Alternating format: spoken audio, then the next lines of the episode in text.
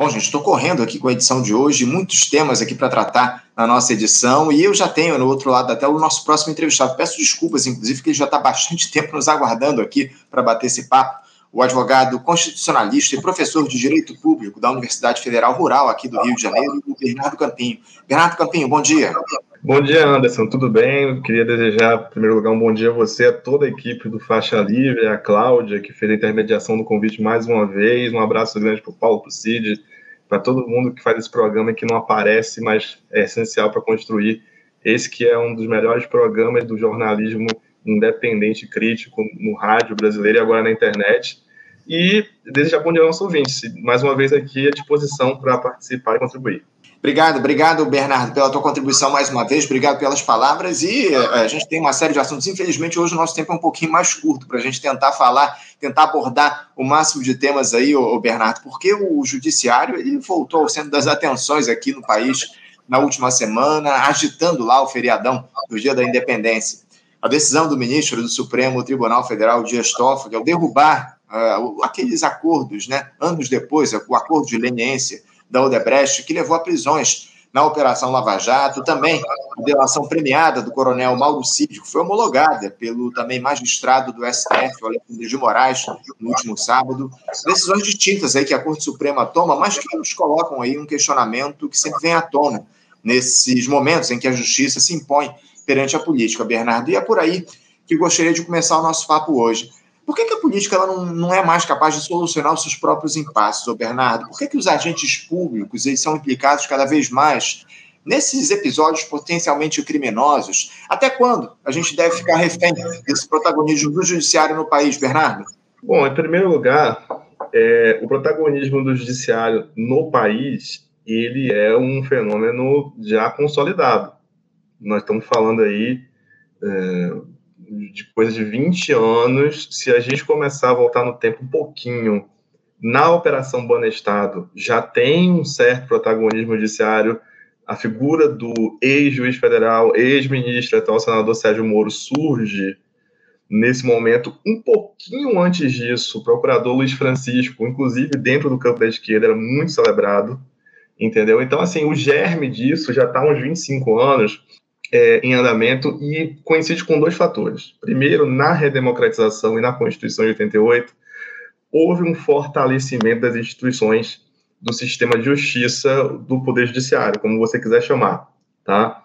É, mais ou menos 15 anos depois, começou um fortalecimento também de outros mecanismos de supervisão e controle, como o Tribunal de Contas.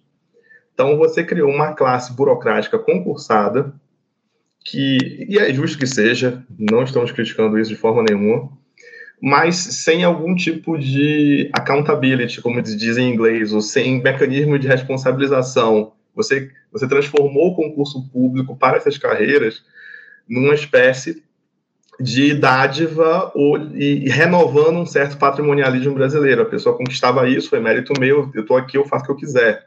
Sem que você tivesse mecanismos apurados de controle. Isso foi parcialmente corrigido com a criação do Conselho Nacional de Justiça e Conselho Nacional do Ministério Público.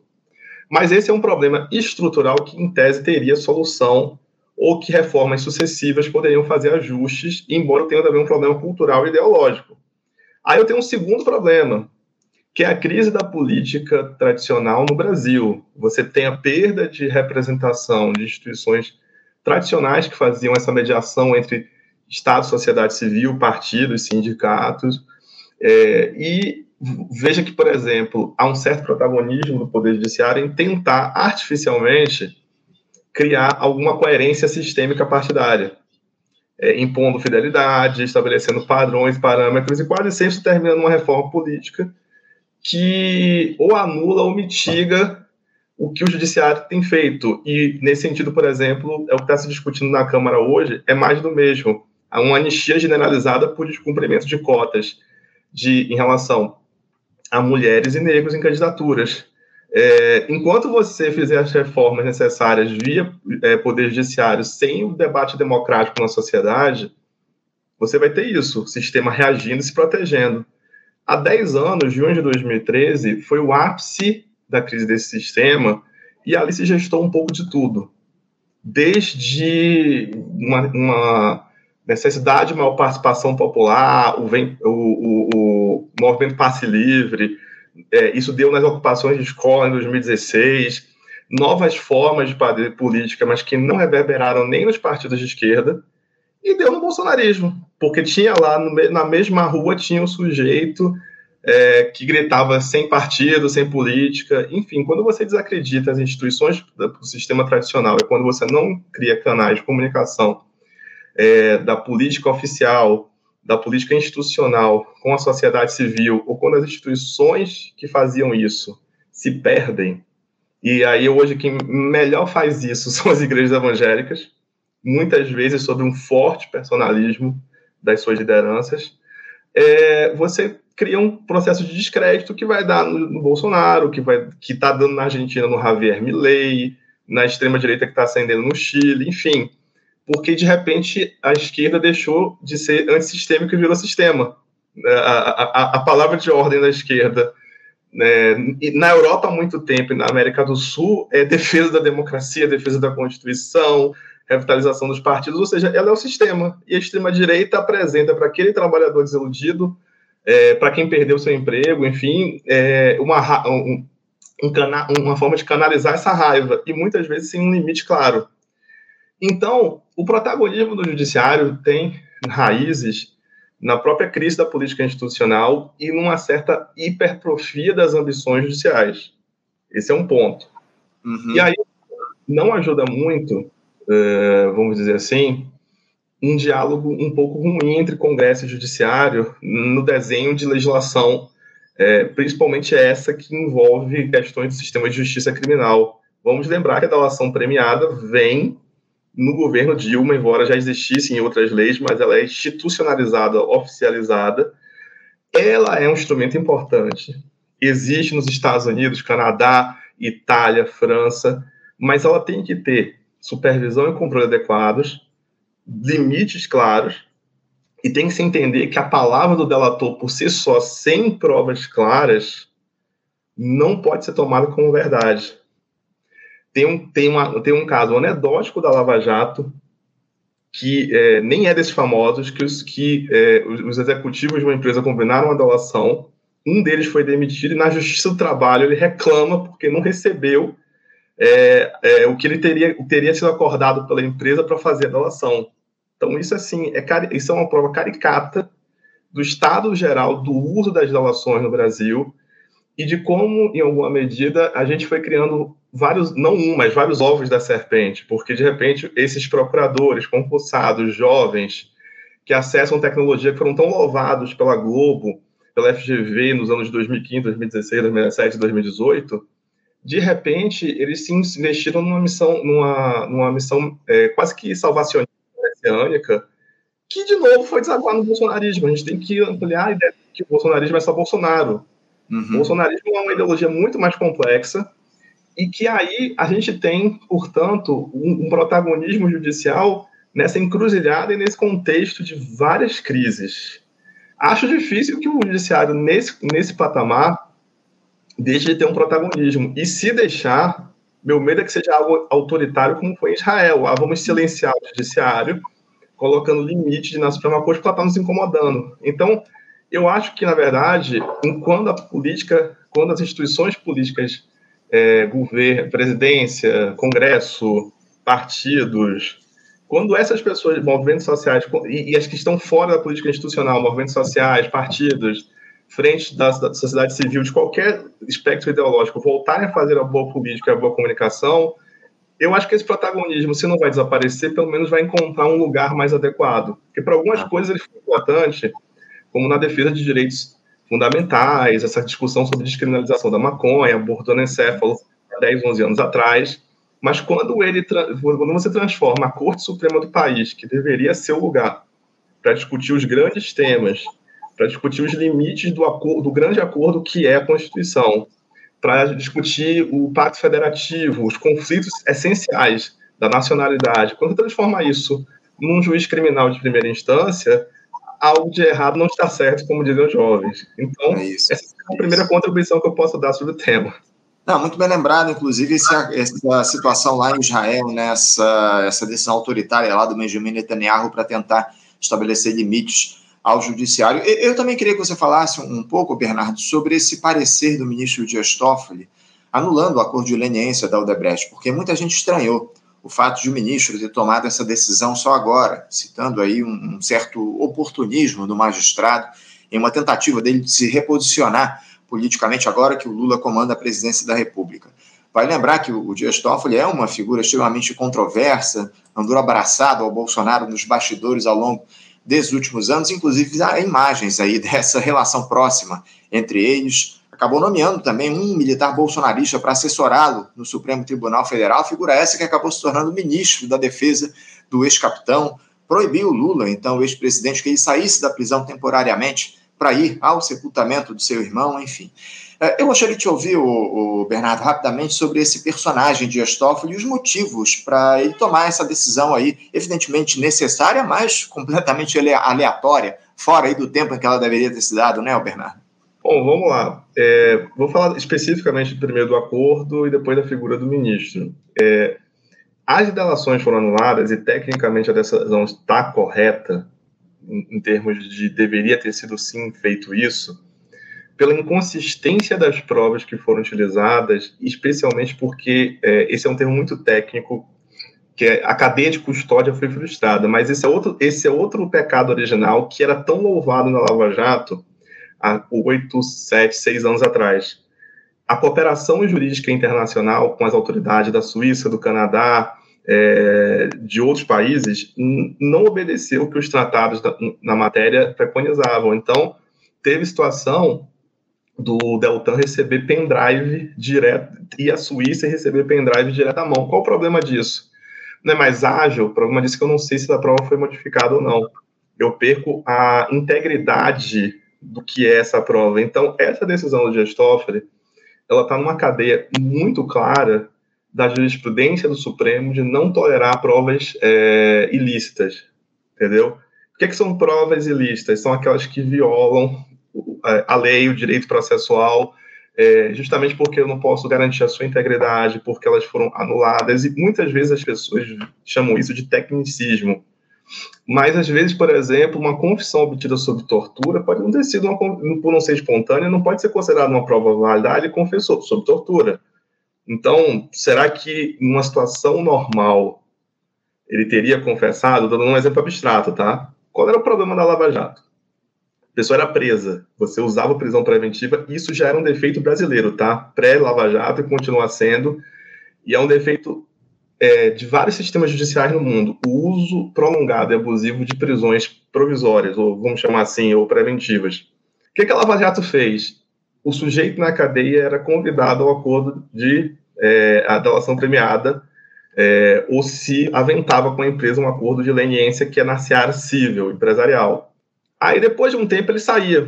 Mas ele saía assim, ah, mas eu estou recorrendo da decisão que te concedeu habeas corpus, então você pode voltar a qualquer tempo, entendeu? Porque nos argumentos da Lava Jato é que os acordos eram celebrados 70% com pessoas que estavam em liberdade, mas que passaram um período de tempo prolongado em prisão preventiva e que tinham recursos da própria operação do Ministério Público Federal para retornar à prisão a qualquer momento. Muitas vezes os acordos foram celebrados logo depois dessas pessoas estarem em liberdade, o que mostra que provavelmente eles estavam sendo negociados durante as prisões. Então a prisão do a, a prisão, desculpa, a decisão do ministro Dias Toffoli, ela é coerente com a jurisprudência do Supremo, e é correta, principalmente porque eu não tenho não só eu tenho um abuso do instrumento, que é um instrumento legítimo, que pode ser utilizado, mas que foi é, formulado como política criminal no governo Dilma Rousseff sem o devido cuidado. Você já tinha esse instrumento em diversas legislações, em vez de você criar algo sistêmico, específico é, e detalhado, você colocou uma lei supostamente geral, mas que falhou em prescrever certos mecanismos de controle de fiscalização desses acordos, embora o judiciário em si homologue, tá? Aí, quanto ao Dias Toffoli, assim, ministros têm... Quando você nomeia um ministro, o que você espera dele é uma coisa e o que ele efetivamente vai fazer no cargo é outra. Até o, o início do primeiro governo Lula, o ministro tinha uma finalidade canina, quase, ao presidente que o nomeou era tradição brasileira, embora na República Velha você tenha visto conflitos, principalmente quando os ministros saíam do Supremo e disputavam eleições, cargos de senador, deputado, até presidente, se fosse o caso. Mas era um outro momento do país. É, da, da redemocratização de 1946 até o início dos anos PT, você tem um alinhamento imenso do STF com o governo de ocasião, e os ministros, com raríssimas exceções, tinham muita simetria com quem os nomeou, com o presidente de ocasião que nomeou, mesmo quando ele saía do cargo. É, Victor Nunes, é, por exemplo, foi Victor Nunes Leal, por exemplo, foi foi defenestrado pela ditadura e virou advogado pessoal de defesa do JK. Então, assim, em relação ao Dias Toffoli, já que a gente está com pouco tempo no programa, pedindo milhões de desculpas às vezes ao, ao Anderson por me alongar. Em primeiro lugar, não, não, é um caso isolado. Gilmar Mendes votou a favor da prisão em segunda instância, depois mudou de entendimento e passou a ser seu mais ferrenho defensor. As más línguas dizem que isso aconteceu quando começaram a pegar uns amigos aí dele no PSDB e no antigo PMDB, agora MDB. Dias Toffoli também está envolvido naquele episódio lamentável que se proibiu a entrevista do Lula, do Lula quando ele estava preso em Curitiba. Então, assim, eu tenho um sujeito que vai de advogado do PT, era sempre a alcunha pejorativa que se usava para ele, para uma pessoa que se alinhou completamente ao, a, situação específica de 2017 a 2020, 2021, quando começa então a reação do Supremo ao governo Bolsonaro. Tem questões biográficas aí que a gente não poderia explorar na, nos limites do tempo do programa, mas eu acho que existe, é, vamos dizer assim, não é um movimento isolado dele eu acho que o Supremo está tentando se reconciliar sem que isso gere uma cisão maior entre lavajatistas e garantistas, até porque a Lava Jato está cada vez mais em um ocaso, mas está tendo alguma revisão de entendimento, onde tá, eu acho que a corte está tentando se reconciliar com é, a sua trajetória e pegar esse período entre 2015 e 2018 e, de uma certa forma, rever alguns erros, alguns posicionamentos equivocados daquele, daquele momento, particularmente no que se refere à Operação Lava Jato. Na verdade, no segundo turno de 2018, a Corte começa um movimento tímido de um posicionamento mais garantista e democrático quando impede as operações da Polícia Federal nas universidades contra os chamados movimentos, debates, discussões sobre é, antifascismo. Isso. Então, eu vejo isso como um movimento individual do Toffoli, de reposicionamento. Uhum. Vários ministros do Supremo, é raro eles terem uma é, trajetória, de, nos últimos 20 anos, é raro um ministro do Supremo ter uma trajetória consistente, homogênea e singular. Luiz Roberto Barroso, Celso de Mello, talvez, mas é muito difícil. No geral, eles vão oscilando de acordo com o contexto de acordo com a, é, o governo de ocasião, de acordo com a relação do governo com o Congresso é uma dinâmica muito complexa. Então, eu acho que tem um movimento do Toffoli, mas eu acho que esse é um movimento mais amplo que está partindo do próprio Supremo em si. É isso. Bernardo, eu já estou com meu tempo mais do que ultrapassado, mas ainda tenho uma última questão aqui para te fazer no nosso programa em relação ao acordo de delação premiada do Mauro Cid, né? O coronel Mauro Cid. Ele já se especulava, inclusive, essa delação, o ex-ajudante de ordens do Jair Bolsonaro vinha prestando inúmeros depoimentos lá à Polícia Federal e acabou sendo homologado no sábado esse acordo pelo ministro Alexandre de Moraes. Há quem critique o fato de o militar ter ficado aí quatro meses em prisão preventiva, o que pode ter influenciado essa decisão dele pela delação. Eh, esse processo todo, Bernardo, desde a prisão do Mauro Cid até o fechamento desse acordo e a concessão de liberdade provisória a ele, te parece tudo de acordo com o devido processo legal? Houve algum tipo de abuso ou tentativa de coação do Mauro Cid para que ele abrisse a boca diante desse quadro? E outra, o Procurador-Geral da República, Bernardo Augusto Aras, não gostou nada do fato de a Polícia Federal ter fechado esse acordo de delação sem ter passado pelo Ministério Público. Eh, ele chegou a dizer que a PGR não aceita essa delação conduzida pela PF. Tem razão o Aras aí nessa declaração? A Polícia Federal não poderia ter fechado esse acordo? Eu queria que você fizesse um pacote conciso aí desses, questionamentos que eu te fiz, por favor. Bom, claro, em primeiro lugar, ele retoma a questão anterior. É um Supremo em que, na verdade, cada ministro, no fundo, é uma ilha e está tentando se reconciliar com esse período anterior da história, mas com visões ainda muito, muito distintas. Alexandre de Moraes, por exemplo, com ressalvas, é um defensor do instrumento da delação premiada E assim, é complicado porque é, muitas das, das, dos traços e das características das delações que ocorreram na Lava Jato estão presentes na delação do Mauro Cid também. Prisão prolongada, liberdade logo na sequência, ou seja, uma pessoa que provavelmente. É, e, e tem um fator dificultador nisso tudo, que é o fato de você tudo isso estar tramitando no Supremo Tribunal Federal. Então ele tem menos instâncias para recorrer e de uma certa forma ele tem menos margem para em recursos, ainda mais se o processo está no Supremo Tribunal Federal, ele conseguir de alguma forma, é, como é que eu vou dizer, reverter uma decisão anterior, tá? Então acho que a pressão psicológica sobre ele é maior ainda. E diante de tudo que a gente viu na Lava Jato, a gente vai ter que ver, por exemplo, é, porque o que, é que o juiz faz na homologação? É um controle de legalidade. Foi, foi correto? É, quem celebrou tinha poder para celebrar, e o Alexandre de Moraes entendeu que sim. Aí eu tenho outra briga histórica que mostra o total caso da Lava Jato mesmo, porque a Lava Jato era Judiciário, Polícia Federal e Ministério Público Federal caminhando juntos tão juntos que gerou conluio do procurador com o delegado com o juiz que era o Sérgio Moro. Mas existe uma briga histórica de protagonismo mal resolvida até hoje entre polícia e Ministério Público em relação à fase de investigação. E o juiz de garantias, inclusive recentemente validado pelo Supremo, é uma tentativa de colocar, vamos dizer assim, panos quentes na questão, mas continua não resolvendo.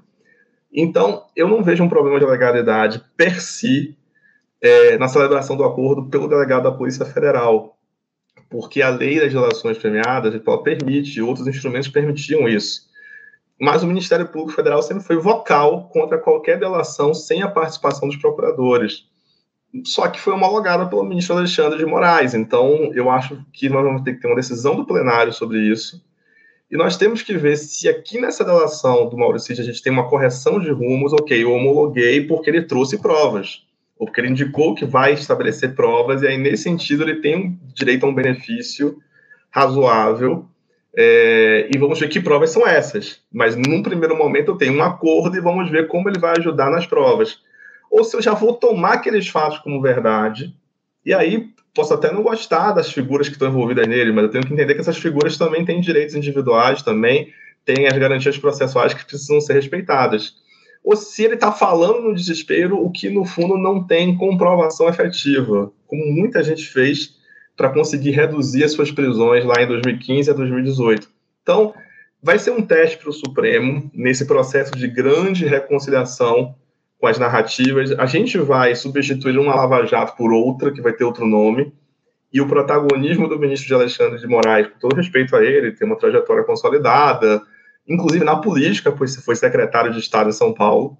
É, é uma figura, eu tenho que diferenciar as trajetórias das figuras e o que cada uma delas representou, mas há um certo endeusamento na figura do seu apelido carinhoso do Xandão, inclusive à esquerda, que na verdade é repetir o endeusamento do Joaquim Barbosa num certo momento, do Moro, com sinal trocado. Nós precisamos parar de, ter, de, de, de confiar ou de idolatrar pessoas e confiar nas instituições e ter processos legítimos, efetivos, pactuados. E para o que não funcionar, para o ilegal, para o criminoso, para o banditismo, para o colarinho branco, é, para o fascismo golpista, aí é justiça mesmo, é, é direito penal que tem que responder. Mas é isso, Anderson. Eu acho que vamos ter que aguardar melhor, porque são duas decisões com sinal trocado na mesma semana e eu não sei se essa decisão do Mauro Cid respeitou ou não todos os critérios. A gente vai ver isso quando for levado a plenário e quando essas provas surgirem, ou se foi mais uma delação sob coação. O fato é que há um diferencial. Na Lava Jato, polícia e Ministério Público trabalhavam juntos para produzir essa, essas delações. Então a coação era dupla. Se eles estão brigando e se tem briga por protagonismo, pelo menos eu vou ter um escrutínio maior sobre esse acordo de delação, e aí a gente vai ver o que é, que é legítimo e o que é que não é. Aguardamos ansiosamente aí que vai surgir dessa delação do Tenente Coronel Mauro Cid lá, a Polícia Federal, e a gente conta com a tua participação aqui para fazer essa análise aí do que vai surgir, evidentemente, dessa, dessas informações? Qual, o que, que o Mauro Cid vai trazer à tona aí dos episódios que nós tivemos aí ao longo dos últimos quatro anos, tá bom, Bernardo? Muito obrigado pela tua participação conosco aqui, mais uma vez, atendendo ao nosso convite no dia de hoje. Eu te desejo uma ótima semana de trabalho já deixo meu abraço forte. Obrigado, Anderson, mais uma vez. Obrigado pelo convite, pela participação. Um abraço para você, para todo mundo aí do programa, para os nossos ouvintes. Desejo um bom dia, uma boa semana de trabalho a todos. É um prazer poder sempre estar contribuindo. Espero ter cumprido bem a missão dessa segunda-feira e voltar outras vezes para a gente continuar dialogando sobre questões relativas ao direito, à política e às instituições. Sempre trazendo aí informações valiosas para os nossos espectadores. Obrigado, Bernardo. Um abraço para você. Até mais. Conversamos aqui com Bernardo Campinho. Bernardo Campinho, que é advogado constitucionalista e professor de Direito Público da Universidade Federal Rural aqui do Rio de Janeiro, falando aí sobre esse embrólio, esses embrólios judiciais aí envolvendo a delação premiada do Mauro Cid, também aquela decisão do ministro Dias Toffoli de anular a, o acordo de leniência lá da Odebrecht, que levou a prisões na Lava Jato, enfim, é, casos importantes que o Bernardo Campinho trouxe aqui com a gente no nosso programa. Você, ouvinte do Faixa Livre, pode ajudar a mantê-lo no ar. Faça sua contribuição diretamente na conta do Banco Itaú, agência 6157, conta corrente 99360, dígito 8. Esta conta encontra-se em nome do Sindicato dos Professores do Município do Rio de Janeiro e região, o Simpro Rio, uma das nossas entidades patrocinadoras, mas seus recursos são destinados exclusivamente para o financiamento do nosso programa. Você pode fazer sua doação de qualquer valor, utilizando também a nossa chave Pix, que é ouvinte@programafaixalivre.com.br. Sua contribuição é fundamental para a manutenção desta trincheira progressista no ar.